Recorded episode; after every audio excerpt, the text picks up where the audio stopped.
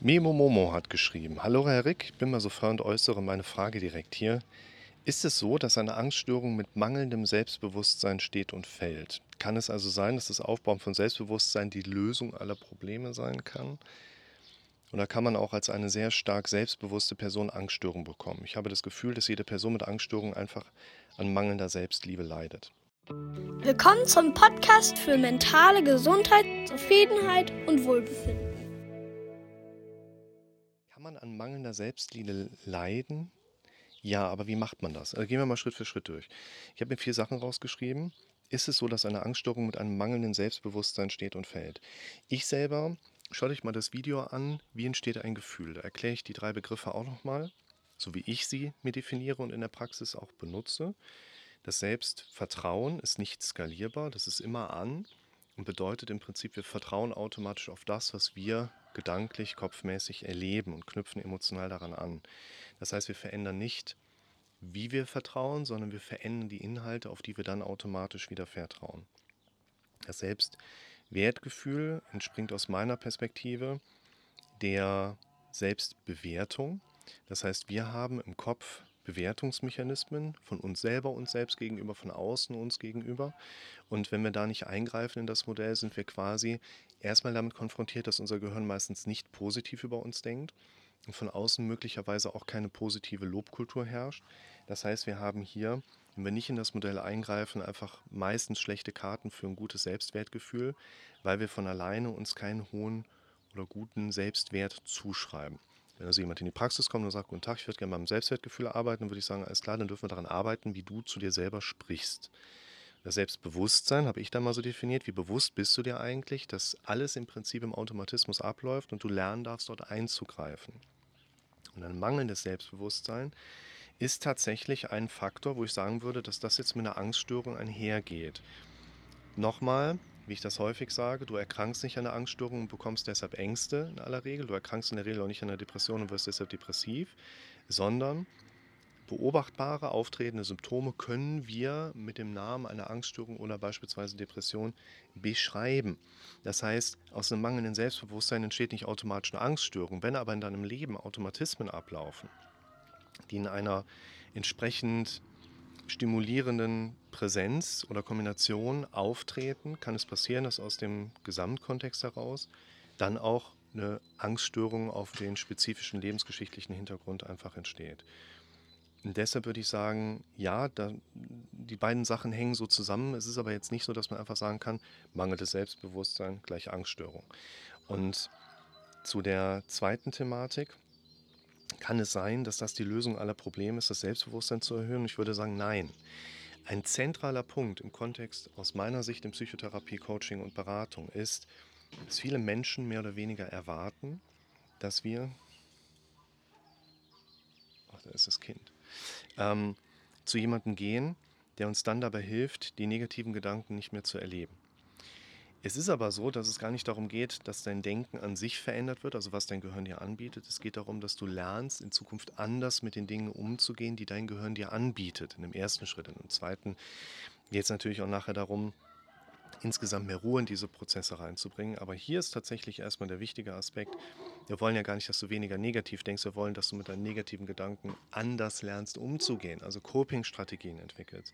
Also ist das Aufbauen von Selbstbewusstsein eben nicht die Lösung für alles, weil dass du einfach nur ein bisschen besser mitbekommst, was dann in deinem Kopf so passiert, bedeutet ja nicht, dass du auch Strategien aufgebaut hast, anders damit umzugehen. Und hier spielt eben auch nochmal eine Rolle, dass bei den meisten Menschen, die auch als vollkommen gesund gelten, ein Automatismus im Kopf festprogrammiert ist, den wir als Szenarienstruktur betrachten können. Verlinke ich euch mal unten. Die meisten werden es schon kennen. Dein Kopf denkt in Szenarien. Und diese Szenarien sind ja im Prinzip nur eine automatisierte Verarbeitung dessen, was ich gerade erlebt habe, im Kontext einer Befürchtung mit Worst-Case-Anschluss, könnte man vielleicht sagen. Das bedeutet hier, dein normales, gesundes Denken besteht daraus, dass du Szenarien erlebst. Und mit einer Definition, ah, ich habe da immer so Szenarien im Kopf, die gehören ja zu der Angststörung, dazu würdest du die theoretisch weghaben wollen, das würde nicht funktionieren. Und deshalb ist der Aufbau des Selbstbewusstseins nicht automatisch die Lösung aller Probleme. Kann auch eine stark selbstbewusste Person Angststörung bekommen? Und ich glaube, hier haben wir genau diese Frage mit dabei, was ist ein hohes Selbstbewusstsein, was ist eine Angststörung?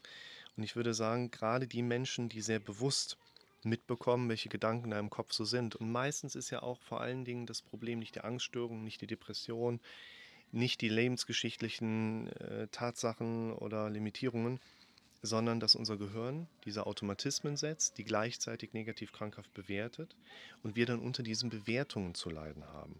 Und diese Mechanismen, dass gerade auch diese negativen Bewertungen kommen, die kriegt man als selbstbewusste Person ja theoretisch noch stärker mit. Ne? Das heißt ja noch nicht, dass wenn wir selbstbewusst sind, dass wir auch gelernt haben, dort einzugreifen. Das ist immer ein ganz relevanter Unterschied. Und hier müssen wir nochmal differenzieren. Auch das verlinke ich euch mal, was bedingt überhaupt eine Angststörung. Was ich in den Videos oder auch in der Therapie immer gerne mit einbringe, ist, ich und du, wir sind relativ identisch was unser Denken angeht. Ich bin nicht gesund, weil ich keine negativen Gedanken habe oder weniger, sondern wir beide haben ungefähr gleich viele, vielleicht sogar gleich negative Gedanken. Du hast ein Problem und ich nicht.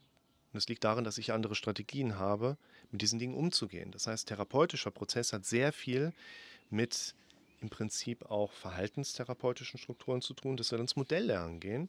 Und ich zeige dir, pass auf, ich mache das so, andere machen das so. Und du denkst, ah, okay, das sollte ich auch mal trainieren. Da wollen wir hin. Ich habe das Gefühl, dass jede Person mit Angststörungen einfach an mangelnder Selbstliebe leidet. Was ich hier schon sehe, ist, dass man an mangelnder Selbstliebe leidet. Was hier aus meiner Erfahrung allerdings mitschwingt, ist die Idee, dass man an Selbstliebe entweder nicht profitiert, sondern dass man sie entweder hat oder nicht so stark hat und vielleicht auch irgendwas dazwischen. Aber da habe ich ja leider keinen Zugriff drauf. Also ich würde mich ja selbst schon mehr lieben wollen, aber hm, geht ja leider nicht, weil tue ich ja nicht. Das ist wieder diese große Differenzierung, die ich eben bei dem Thema Selbstbewusstsein gemacht habe. Aktiv und passiv. Also lass mal überlegen, wie liebst du dich mehr? Relativ simpel, indem du in deiner eigenen Kommunikation dir selber gegenüber anfängst, mehr Liebevolles dir selber gegenüber zuzurichten. Der Punkt ist nur, wenn du darauf wartest, diese Inhalte von deinem Gehirn zu hören, wirst du wahrscheinlich sehr lange darauf warten können, dass dein Gehirn sie irgendwann setzt. Schaut euch mal das Video dazu anfangt, wirklich an mit euch zu sprechen. Denn hier würde ich auch sagen, das Thema Präsenz von Angststörungen, mangelnde Selbstliebe ist ein Korrelationsthema. Du kannst die beiden Dinge in der Korrelation beobachten. Das heißt aber nicht, dass auch unbedingt ein Kausalzusammenhang bestehen muss. Dieser Kausalzusammenhang könnte natürlich auch studienmäßig mal herausgearbeitet werden. Dann hätten wir einen Beweis. Was hilft es dir? Dadurch fängst du nicht an, liebevoller mit dir selber umzugehen. Das heißt, hier nehmt mal als eine der wichtigsten Erkenntnisse neben diesem Prozess, wo man einmal so ein bisschen sich durchbewegt, auch einfach mit, wenn ihr euch mehr selbst lieben wollt oder mehr Selbstliebe erleben wollt, die euch mit Sicherheit guttun wird. Ihr dürft anfangen, euch mehr zu lieben. Das ist ja letztlich wie in einem partnerschaftlichen Konstrukt. Du liebst ja nicht deine Partnerin oder deinen Partner, wegen dieses einen Moments, wo es dann irgendwie losgegangen ist. Und seitdem besteht die Liebe ohne Ende. Sondern die Liebe zwischen zwei Menschen ist ein Produkt von gestern, von heute, von vorgestern. Und die erneuert sich ja quasi immer. Und es gibt viele kleine Situationen, die nachher das Konstrukt von Liebe auswirken und ausmachen. Vielleicht mal kurz am Rande, wenn ihr euch in einer Partnerschaft nicht anstrengt, werdet ihr die Partnerschaft als anstrengend erleben. Da dürft ihr jeden Tag dran arbeiten. Mit dem Thema Selbstliebe ist es im Prinzip genauso. Wenn ihr euch da nicht anstrengt, dann werdet ihr euch irgendwann ziemlich angestrengt empfinden. Wenn ich jeden Tag ein bisschen daran trainiert, etwas zu sagen, was ihr vorher noch nicht gedacht habt, vorher noch nicht geglaubt habt, vorher noch nicht empfunden habt. Ihr sagt das ja nicht, weil ihr euch schon so fühlen solltet. Ihr sagt das ja, obwohl ihr euch noch nicht so fühlt, damit ihr euch danach ein Stück weit mehr so fühlt. Jetzt geht's los zur Wanderung.